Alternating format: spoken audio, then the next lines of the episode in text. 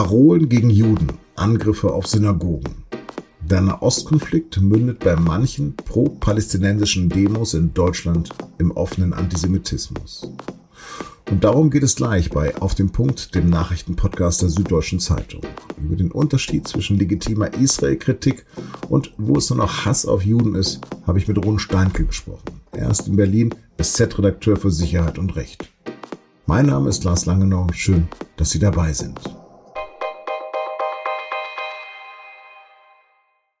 Es macht sprachlos, wenn man bei einer pro-palästinensischen Demo Folgendes hört, etwa hier vor einer Synagoge in Gelsenkirchen vor ein paar Tagen.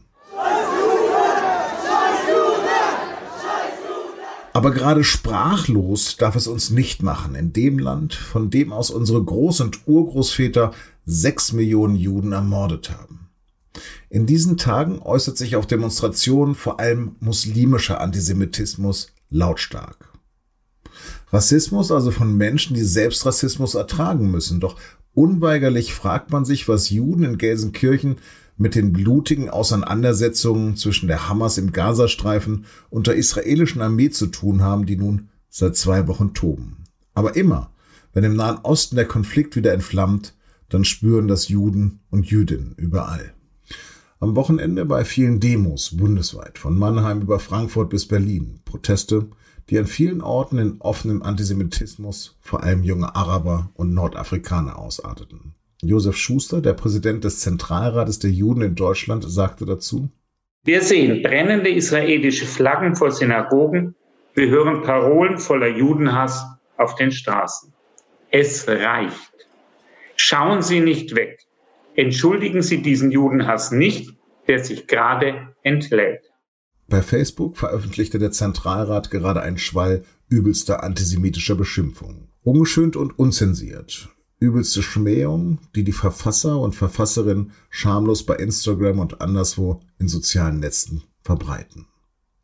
Der Anstand verbietet es, sie hier wiederzugeben, aber das, was man da hört, sieht und liest, ist purer Hass und antisemitisches Gift. Immerhin die Haltung der Bundesregierung ist klar und deutlich. Wir leben in einer wehrhaften Demokratie. Und so sagt auch Bundespräsident Frank-Walter Steinmeier. Nichts rechtfertigt die Bedrohung von Juden in Deutschland oder Angriffe auf Synagogen in unseren Städten. Lasst uns diesem Hass gemeinsam entgegentreten.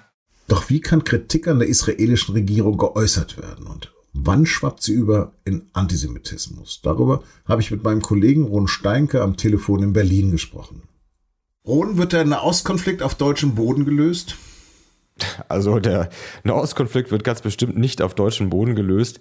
Der Nahostkonflikt wird auf deutschem Boden vielleicht auch ähm, gar nicht so oft verstanden. Ähm, mein Kollege Moritz Baumstieger, Redakteur aus dem Feuilleton, hat da ähm, auf der Meinungsseite der SZ einen sehr, ähm, fand ich, klugen Kommentar geschrieben. Es gibt nämlich den alten Witz im Nahen Osten, wenn ein Europäer in den Nahen Osten kommt, dann erklärt er nach einer Woche allen, dass er jetzt vorhat, ein Buch zu schreiben und der Welt zu erklären, wie dieser vertrackte Konflikt doch zu lösen sei. Und wenn er dann ein paar Wochen oder Monate da lebt, dann wird er schon kleinlauter und redet nur noch davon, dass man vielleicht ein Essay schreiben könnte, aber es sei ja doch alles komplizierter, als er zuerst gedacht hat. Und wenn er dann ein Jahr lang dort lebt, dann äh, verstummt er ganz und sieht ein, die Sache ist zu verästelt und ähm, zu, ähm, zu verworren, um da irgendwie einfache ähm, Slogans rauszuknallen. Also ich glaube, da tut aber manchmal gar nicht, äh, es einem gar, gar nicht schlecht, wenn man als Beobachter von außen ähm, eher mit ein bisschen Bescheidenheit und eher mit ein bisschen Neugier rangeht, als mit ähm, der Überzeugung, man könne alles lösen. Wir wollen ja heute über diese Demos reden. Ein bisschen naiv gefragt. Ist eine Solidaritätsbekundung mit den Palästinensern per se schon antisemitisch? Also Solidarität mit den Palästinensern, mit Menschen, die zum Beispiel im Gazastreifen gerade Furchtbares durchstehen, ist richtig, ist natürlich unterstützenswert ähm, und ist äh, überhaupt nicht antisemitisch. Genauso Solidarität mit Menschen, die auf israelischer Seite gerade ähm, leiden. Ähm, ich glaube, da ist eine Differenzierung nur wichtig. Egal, wie man die politischen Verhältnisse bewertet zurzeit, egal wie man auf diesen militärischen Konflikt blickt, egal, es darf nie eine Ausrede für Szenen sein wie in Gelsenkirchen, wo Demonstranten vor die Synagoge gezogen sind und die Worte Scheiß Juden skandiert haben, ja, während da aus dem ersten Stock des jüdischen Gotteshauses Gelsener Kirchener Juden nach draußen geschaut haben. Es darf nie eine Ausrede sein dafür, dass zum Beispiel in Berlin-Neukölln ähm, eine junge Frau, die eine Davidsternkette getragen hat, attackiert, angeschrien worden ist. Das ist der Punkt, wo es sich nicht gegen Israel richtet, sondern wo es sich gegen Jüdinnen und Juden richtet.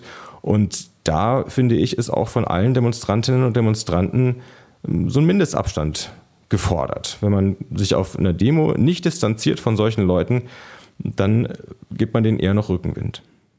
Wann wird denn aus Israel Kritik Judenfeindlichkeit? Kritik, die sich gegen Israel richtet, ist Israel-Kritik. Kritik, die sich gegen Juden richtet, ist äh, judenfeindlich oder sagen wir mal Attacken, die sich gegen Juden richten. Also ähm, die israelische Politik zu kritisieren, kann man mit Zeitungsartikeln, kann man mit Postings in sozialen Medien, kann man auch als Demonstrantin und Demonstrant, wenn man zum Beispiel vor die israelischen Konsulate oder vor die israelische Botschaft zieht oder wenn man auch an sonstigen öffentlichen Plätzen äh, ja, seinen Unmut über die Regierung Netanyahu ausdrückt. Kann man aber nicht, indem man vor eine Synagoge zieht und indem man Wuppertaler, Gelsenkirchener, Hannoveraner Jüdinnen und Juden ähm, attackiert. Da ist der, Übergang äh, gar nicht so schwer zu erkennen, sondern da ist einfach die Frage, gegen wen richtet man sich. Mhm. Ja, was sind das für Leute, die da demonstrieren und solche Parolen schreien? Also die vielen palästinensischen Flaggen, die in den letzten Tagen geschwenkt werden, die werden nicht immer von Palästinensern oder von Menschen mit palästinensischem Hintergrund getragen. Die palästinensische Community in Deutschland ist auch nicht sehr groß, 30.000 Menschen etwa, die meisten von ihnen leben in der Berliner Gegend. Es sind sehr viele Menschen aus dem türkisch-nationalistischen Milieu, Leute, denen also unter anderem Umständen die Menschenrechte nicht immer sehr am Herzen liegen, wenn man zum Beispiel an das äh, Leid der Kurden denkt. Aber die türkische Regierung, das nationalistische Lager in der Türkei agitiert in den letzten Jahren sehr stark gegen Israel und ähm, inszeniert sich eigentlich so als ähm, Vorkämpfer gegen, ähm, gegen Israel und gegen ähm, die Unterdrückung der Palästinenser. Zum anderen sind es auch Leute aus äh, Nordafrika zum Beispiel oder mit einem nordafrikanischen Hintergrund, Algerien, Tunesien und ähm, Menschen, die ja der einfachen Erklärung auf den Leim gehen, dass ihr Leid oder die Unterdrückung in ihrem Land irgendwie Israel anzulasten sei und dass letztlich Israel die Ursache allen Übels sei. Jetzt gibt es ja die Behauptung, dass sich da seit der Einwanderungswelle 2015 was verändert hat. Beobachtest du das auch? Also Menschen, die vor Unterdrückung geflohen sind, Menschen, die auch hierzulande Diskriminierung und Ressentiments erleben, sind deswegen noch nicht automatisch davor gefeit, ihrerseits Ressentiments zu hegen und ähm, ja, mit zu befeuern, leider. Das ähm, ist völlig klar.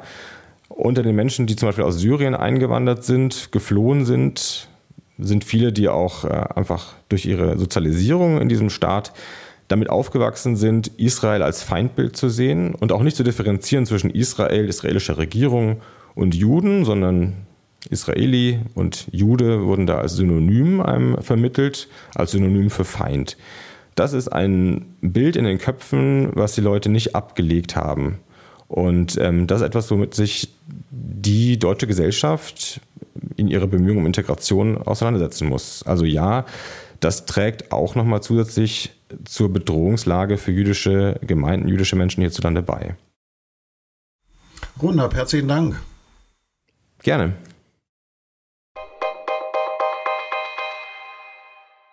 Nach wie vor gibt es in Deutschland zu wenig Impfstoff. Bislang gab es für die Verteilung eine bestimmte Reihenfolge, doch in drei Wochen soll sich das bundesweit ändern. Die Impfpriorisierung für alle zugelassenen Impfstoffe endet am 7. Juni.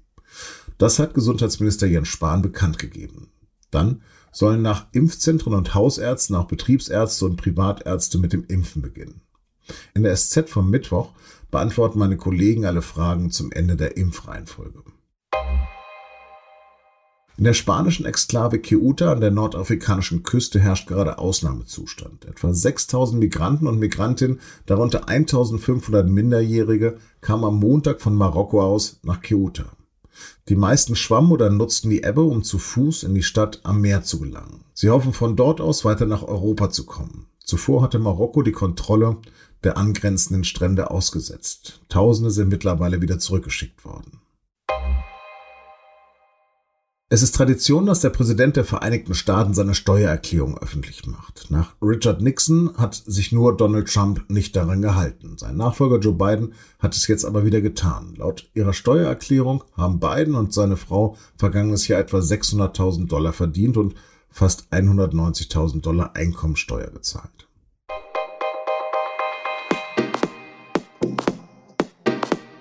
Übrigens gibt es auch Lichtblicke im Nahostkonflikt. So unterstützt Biden auch eine Waffenruhe. Und Meron Mendel, Direktor der Bildungsstätte Anne Frank in Frankfurt am Main, hat bereits vor ein paar Tagen Bilder aus der Negev-Wüste getwittert. Da haben sich mehr als 100 Juden und Araber versammelt. Ihre Botschaft, wir weigern uns, Feinde zu sein. Das war auf den Punkt. Redaktionsschluss war 16 Uhr. Danke fürs Zuhören. Shalom und Masalam.